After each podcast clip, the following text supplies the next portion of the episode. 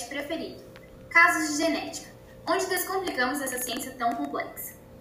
O nosso bate-papo de hoje é sobre aconselhamento genético, mais especificamente acerca da doença de Huntington, que esteve em destaque essa semana após o famoso jogador de hóquei Jake Dowell, de 28 anos, ter contado em entrevista que seu pai e irmão sofrem dessa doença. Embora Jake ainda não tenha feito o teste preditivo, pretende fazer em breve, pois quer ter filhos. Para abordar esse tema, receberemos a renomada doutora Meredith Gray, médica geneticista formada pela Universidade de Massachusetts. Olá, doutora. É uma honra recebê-la. Você pode nos falar um pouco sobre a doença de Huntington? Olá, ouvintes. Olá, Britney. É um prazer estar aqui hoje. Bom, sobre a doença de Huntington, ela é uma condição hereditária em que as células nervosas do cérebro começam a se romper ao longo do tempo. Geralmente, essa doença ela se manifesta por volta dos 30 ou 40 anos e ela inicia com manifestações neurológicas. Então, a pessoa começa a apresentar movimentos anormais, uma deterioração intelectual e também diversos distúrbios psiquiátricos. Em um período de 10 a 20 anos, as pessoas afetadas com essa doença avançam para um quadro progressivo de demência e também comprometimento de diversos órgãos, o que geralmente conduz ao óbito. E o que exatamente é esse teste preditivo e por que ele é tão polêmico? Bom, Britney, o exame para confirmar se uma pessoa herdou ou não o gene da doença de Huntington é um teste biomolecular feito por análise do DNA. Quando esse teste é feito em pessoas que ainda não têm sintomas, ele é chamado de teste preditivo. E é um dos assuntos mais polêmicos na doença de Huntington, porque é preciso avaliar muito bem quais os benefícios que a pessoa terá ao receber o resultado, uma vez que ainda não existem formas para impedir a manifestação da doença ou retardar o início de seus sintomas. O teste preditivo, ele detecta se a pessoa carrega em seu DNA o gene alterado que provoca a doença de Huntington. Mas ele não pode dizer quando a doença vai começar a se manifestar e nem a intensidade dos sintomas. Quem herdar o gene vai com certeza desenvolver a doença em algum momento de sua vida se viver o suficiente para isso. E é por isso que a pessoa precisa de um grande preparo psicológico e emocional para fazer o teste pois pode ser muito difícil viver com a certeza de que você vai desenvolver a doença de Huntington em alguns anos. Ainda mais porque estamos falando de uma doença incurável. Ótima explicação, doutora. Apesar de muitas pessoas nunca terem ouvido falar dessa doença até a polêmica, aproximadamente 20 mil brasileiros são portadores do gene. Aproveito esse momento ainda para apresentar a nossa segunda convidada, Glória, que é uma empresária de 24 anos que se encontra em uma situação parecida à do jogador de hockey. Seu pai tem a doença, mas até pouco tempo ela não tinha interesse em realizar o teste. Olá, Glória, seja muito bem-vinda. Você pode nos contar um pouco mais sobre a sua história? Olá, Britney, obrigada pelo convite. Bom, um pouquinho sobre a minha história. É, meu pai foi diagnosticado há alguns anos com a doença de Huntington e na época me foi, me, me foi informado sobre a possibilidade de realizar o teste preditivo. Mas eu não tive interesse, porque eu não via benefícios em descobrir que eu teria uma doença tão difícil e incurável. Mas há pouco tempo a minha situação mudou. Agora eu estou noiva e, diante do desejo de construir uma família, eu voltei na possibilidade de fazer o teste. Doutora Meredith, faz sentido essa preocupação da Glória? Qual é a chance de ela ter essa doença? Olha, a doença de Huntington ela é uma doença genética autossômica dominante. O que, que isso significa? Significa que os filhos de pessoas que têm doença de Huntington têm 50% de chance de herdar a doença. Então, sim, faz sentido essa preocupação da Glória, porque ela tem 50% de chance de ter a doença. E caso ela apresente, seus filhos também terão 50% de chance de possuir a doença. Doutora, se meu teste der positivo, como essa informação pode ser útil? Bom, Glória, é, essa é uma pergunta muito interessante. Pensando que você quer constituir uma família, é, desde 2010 o Conselho Federal de Medicina é, tornou possível a seleção de embriões em casos de prevenção de doenças é, hereditárias, como é o seu caso.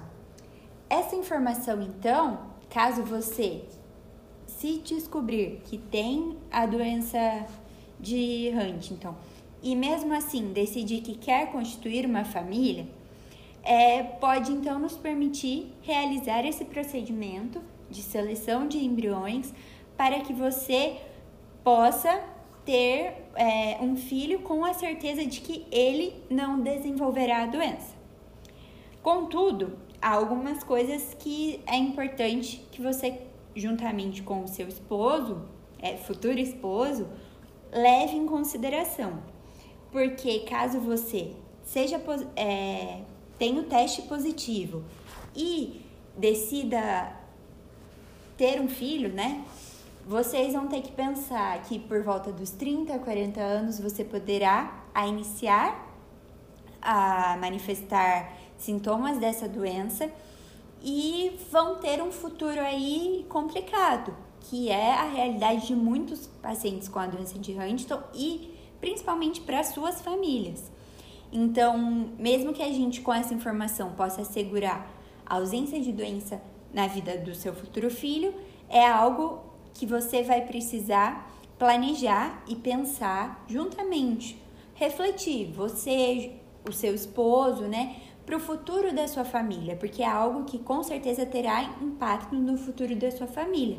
Mas essa, se vocês decidirem prosseguir com isso, se vocês é, considerarem que é isso que vocês querem, essa informação vai permitir que vocês se planejem de uma melhor forma. Então, vão saber o que vai acontecer no futuro e vão é, conseguir se preparar para essa futura realidade de vocês e também conseguir manejar como vocês vão se preparar financeiramente para chegar até essa etapa, ou então como vocês vão querer passar o tempo que vão ter em família até o início dos sintomas. Então, acho que ela traz a vantagem do conhecimento para poder se preparar.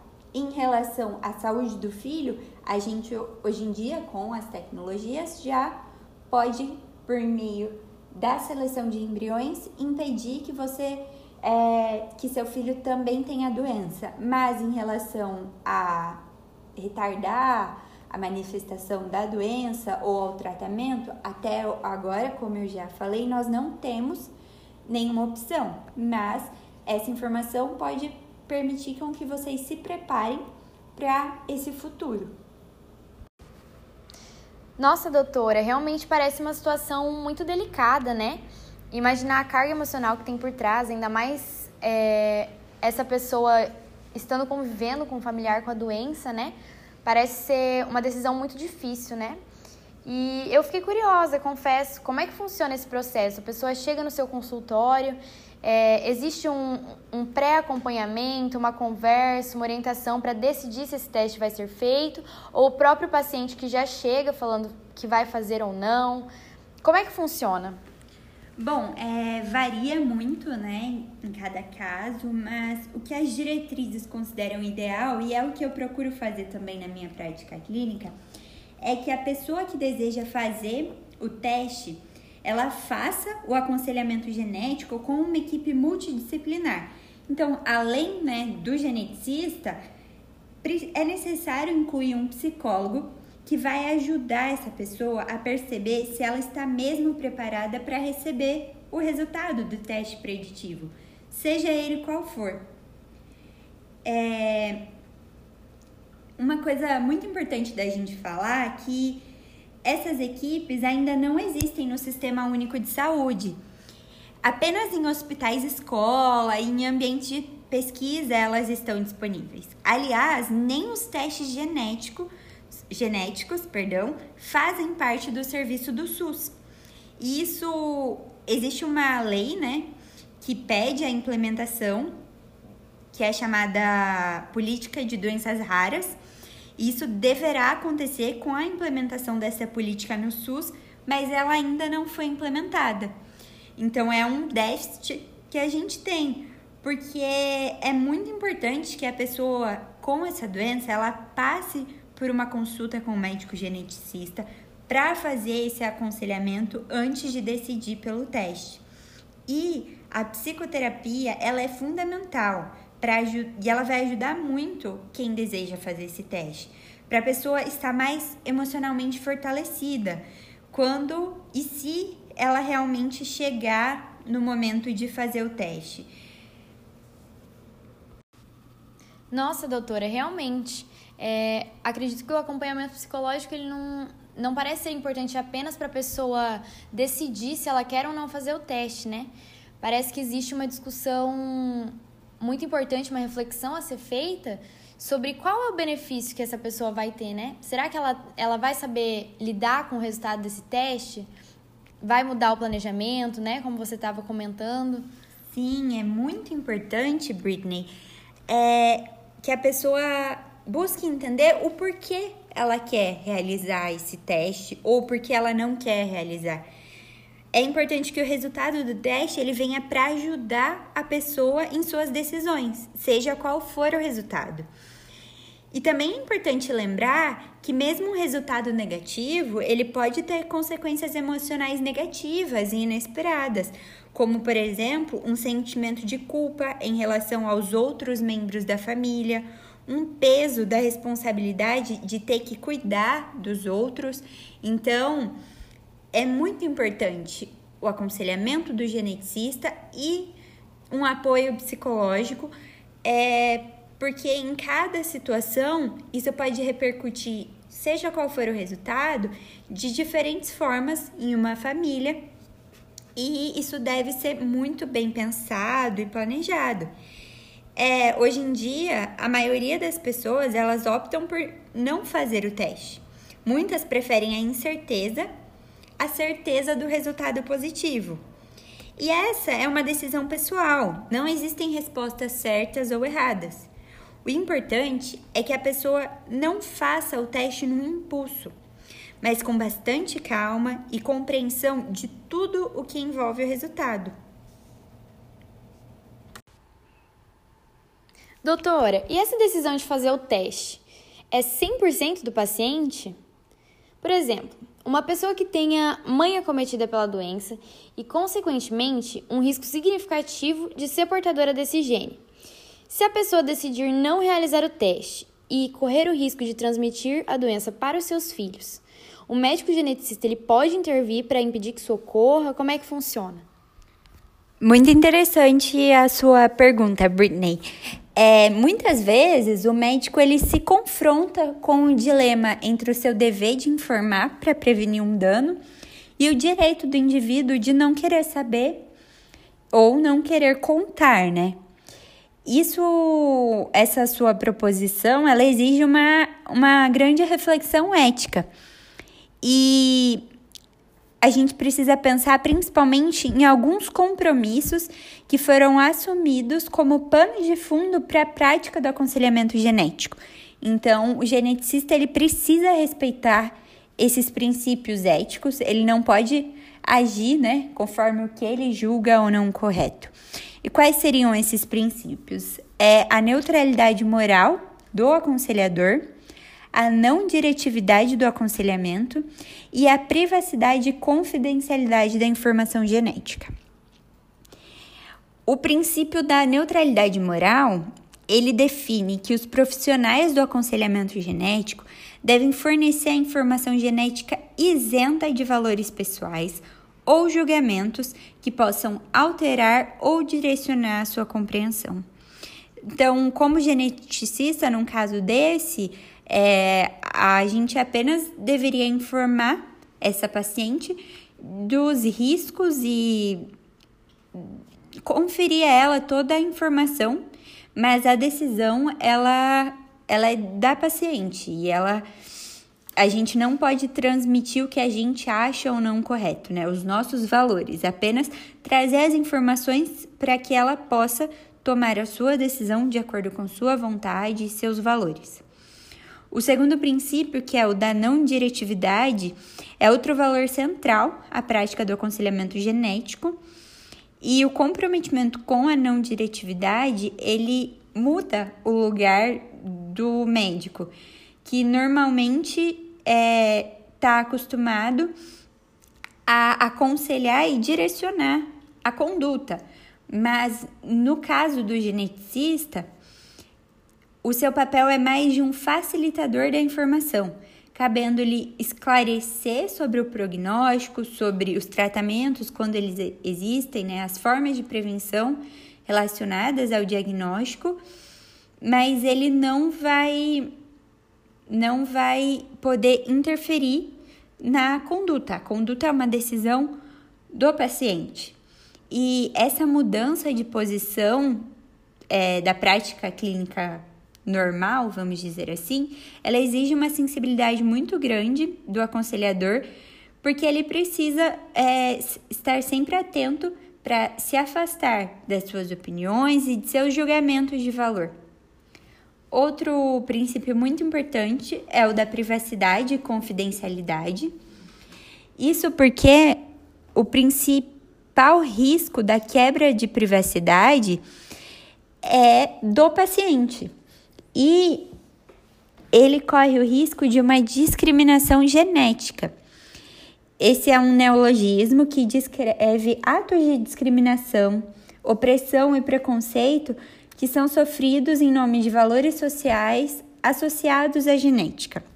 Então, um exemplo disso é um caso que eu já acompanhei de uma mulher de 24 anos que foi discrimina discriminada por uma seguradora de vida porque ela pertencia a uma família que tinha pessoas com doença de Huntington. E então, mesmo sem a mulher ter já feito o teste, sem ela querer saber se ela também era ou não portadora da doença, a seguradora criou diversas barreiras e empecilhos para ela obter né, o seu serviço. E o que fez com que ela considerasse, apesar de não ter muita vontade, em fazer o teste. Então, é, não preservar a privacidade de uma pessoa que tem uma doença genética traz principalmente é, consequências negativas para esse paciente. Então, por isso, esse é um, um princípio importantíssimo da prática do aconselhamento genético. É, doutora, realmente muito interessante todas essas reflexões que você trouxe para a gente, é, essas histórias que você tem da sua prática clínica, mas eu não, não posso deixar de perguntar. Glória, como você está em relação a isso? Depois de ouvir toda essa conversa, tudo que a doutora contou pra gente, como você está se sentindo? É, te trouxe algum esclarecimento? O que, que você está pensando agora? Nossa, Britney, vou ter que confessar que são muitos pensamentos que estão passando pela minha cabeça agora. Eu não cogito ter filhos se não, se não realizar o teste, por receio de transmitir a doença a eles. Então, é, pensando assim, se eu optar por realizar o teste e ele for positivo, eu terei muitas decisões para tomar. Por outro lado, se eu não fizer o teste, estarei descartando a possibilidade de ter filhos biológicos, que inclusive é uma vontade do meu noivo. Realmente, essa decisão é muito difícil, mas pude entender agora que não deve ser tomada de forma precipitada, mas sim depois de muita reflexão, principalmente porque não é uma decisão apenas minha, mas sim da minha família inteira. Preciso conversar e entender melhor a visão deles também. Além disso, entendi melhor agora a importância de buscar o acompanhamento profissional nesse processo, pois é uma decisão que influenciará no meu futuro e de toda a minha família.